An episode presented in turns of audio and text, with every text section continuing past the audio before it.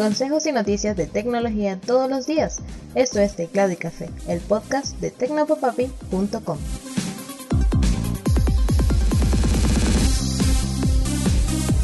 Hola, un saludote, espero que estés teniendo un excelente día. Soy Alexis López Abreu y esto es Teclado y Café. Empezamos hablando de Instagram porque por fin la red social habilitará para todo el mundo la posibilidad de subir fotos y videos desde la computadora utilizando tu navegador web. La función que estuvo en periodo de pruebas hasta hace poco será habilitada para todas las personas alrededor del mundo a partir de este jueves 21 de octubre. Es una opción bienvenida por aquellas personas que producen imágenes y videos de forma profesional, pues esto generalmente se hace en el computador y ahora podrán salir de Photoshop o de Premiere directamente a Instagram sin tener que hacer el puente con el cable o con el wifi o qué sé yo para pasarlos al teléfono. Además de esta nueva función que llegará el jueves, Instagram empezó a probar la coautoría en la que puedes crear un reel y enviar una invitación a otro usuario para que continúe con el video en una especie de colaboración. El usuario invitado recibirá un mensaje directo dentro de la plataforma y podrá elegir si rechaza o acepta la invitación. De aceptarla, por supuesto, podrá grabar su propia parte del video, su propia sección del video y completar y publicar en la cuenta de ambos. Por último, otras novedades que llegarán a Instagram son los Super Que son canciones que producirán efectos en tus videos al ritmo de la música. Y pasamos a una noticia que no debería estar aquí, pero es que no podía dejarla pasar. Y es que una productora de cine venezolana conocida como 1111 Producciones, que no se enteren los de los ponquecitos, ha tenido la loca idea de recrear el juego del calamar o Squid Game, este juego de la popular serie coreana de Netflix en Venezuela. A través de una publicación en su cuenta de Instagram, la productora indicó que el ganador del concurso se llevará a su casa un premio de mil dólares en efectivo. Eso sí, esto no será de gratis, pues habrá un costo de 10 dólares por inscribirse para participar en el concurso y además quien desee entrar como espectador tendrá que pagar una entrada de un dólar. Estos juegos se realizarán el próximo 6 de noviembre a las 9 de la mañana en Caracas, aunque no han dicho en dónde será el evento precisamente y la productora ha tenido a bien aclarar que no van a asesinar a nadie en el evento. Para los que no han visto la serie, pues se trata de una serie de juegos en las que las personas están en situaciones económicas difíciles y se les promete un montón de dinero si ganan, pero los que van perdiendo van muriendo. En este concurso, qué buena la aclaratoria, no va a morir nadie y participarán en diversos minijuegos que se revelarán el mismo día del evento. Todo jugador eliminado tendrá que abandonar la partida o quedarse como espectador. Aunque no asesinarán a nadie, la empresa asegura que contarán con seguridad policial, servicio médico, transporte e hidratación para los participantes. Además, el ganador de los juegos será escoltado hasta su casa por un escolta del Estado. Vaya. Y pasamos a una noticia más seria y es que Apple eliminó en China unas aplicaciones para leer el Corán y la Biblia de su tienda de apps para iPhone. También desapareció de la plataforma el servicio de audiolibros de Amazon Audible. De acuerdo con la empresa, esto no fue precisamente una decisión propia, sino que se trató de una orden del gobierno chino, quien les informó que su distribución estaba prohibida. Sin embargo, aquellas personas que ya hayan descargado cualquiera de estas apps las pueden seguir utilizando sin ningún problema. Ahora, esto revela un problema interesante en este tipo de empresas y servicios y es el hecho de que Apple controla la distribución de aplicaciones dentro de sus teléfonos y una vez que remueve estas apps de su tienda, no hay otra manera de conseguirlas, como si pasa en Android, que las puedes bajar por la web e instalarlas por tu cuenta, pues esto está prohibido y quien lo haga corre el riesgo de perder la garantía e inclusive dejar inservible su teléfono. También pone en evidencia lamentablemente la hipocresía en el entorno corporativo.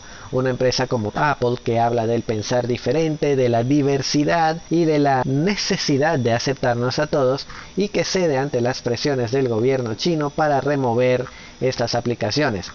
Aunque claro, Tampoco es que sea sencillo decirle que no a un gobierno como este.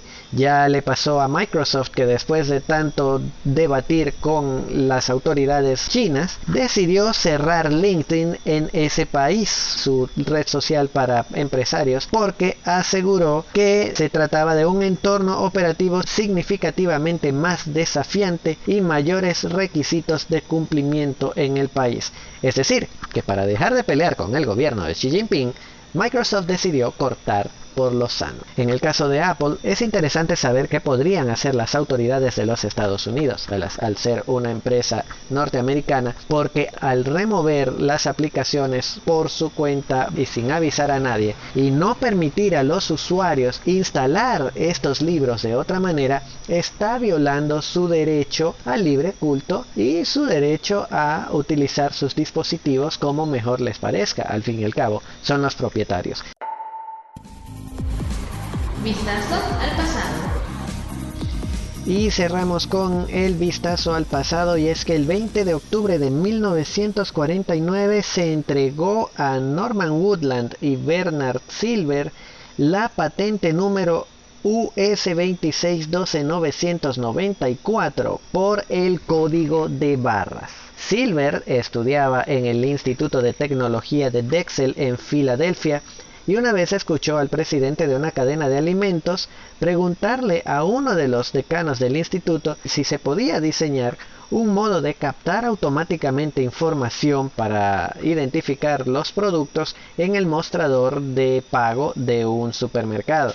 El instituto dijo que no, pero a Silver le llamó la atención la idea, así que fue y se la contó a Norman Woodland, su compañero de estudios. A Woodland le gustó la idea, de hecho le emocionó tanto que empezó a probar con luz ultravioleta, que era demasiado inestable y además era muy cara. Total que Woodland, que tenía acciones en la bolsa, decidió venderlas, dejar sus estudios y retirarse al apartamento de su abuelo para reflexionar sobre la idea. Resulta que Woodland decidió inspirarse en las películas de acción y ciencia ficción y escanear líneas que había tomado del código Morse extendiéndolas para formar líneas gruesas o finas que formaban una clase de código. De allí nació el principio del código de barras, pero no se podía leer si no existía un escáner. Después de encontrar trabajo en IBM, se sentó junto a Silver durante sus ratos libres a diseñar un escáner. Así nació el primer escáner de código de barras con una bombilla de 500 vatios y una goma que la cubría para bloquear la luz. Cuando la probaron, las muestras de papel se quemaron. Claro, 500 vatios es mucho calor, pero el invento funcionó. IBM intentó comprarles la patente, pero había ofrecido muy poco dinero, así que los dos inventores decidieron decirle que no. En 1962, Philco compró los derechos para fabricar el escáner, que posteriormente vendió a RCA. Los escáneres de códigos de barras de láser, que fueron los que más tarde fabricaron RSA e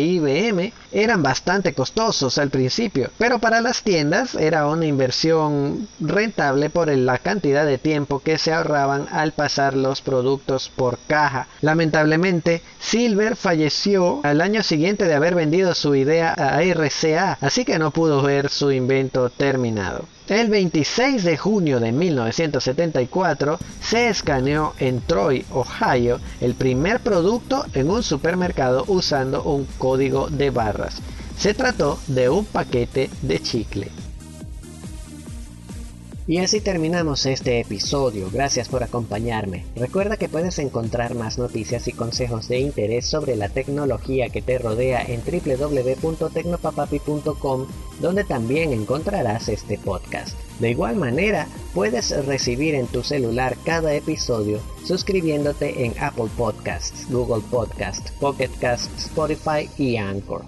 Por último, puedes dejarme cualquier comentario, pregunta, duda o sugerencia a través de arroba tecnopapapi en Twitter, Facebook e Instagram. Un mega abrazo y hasta la próxima.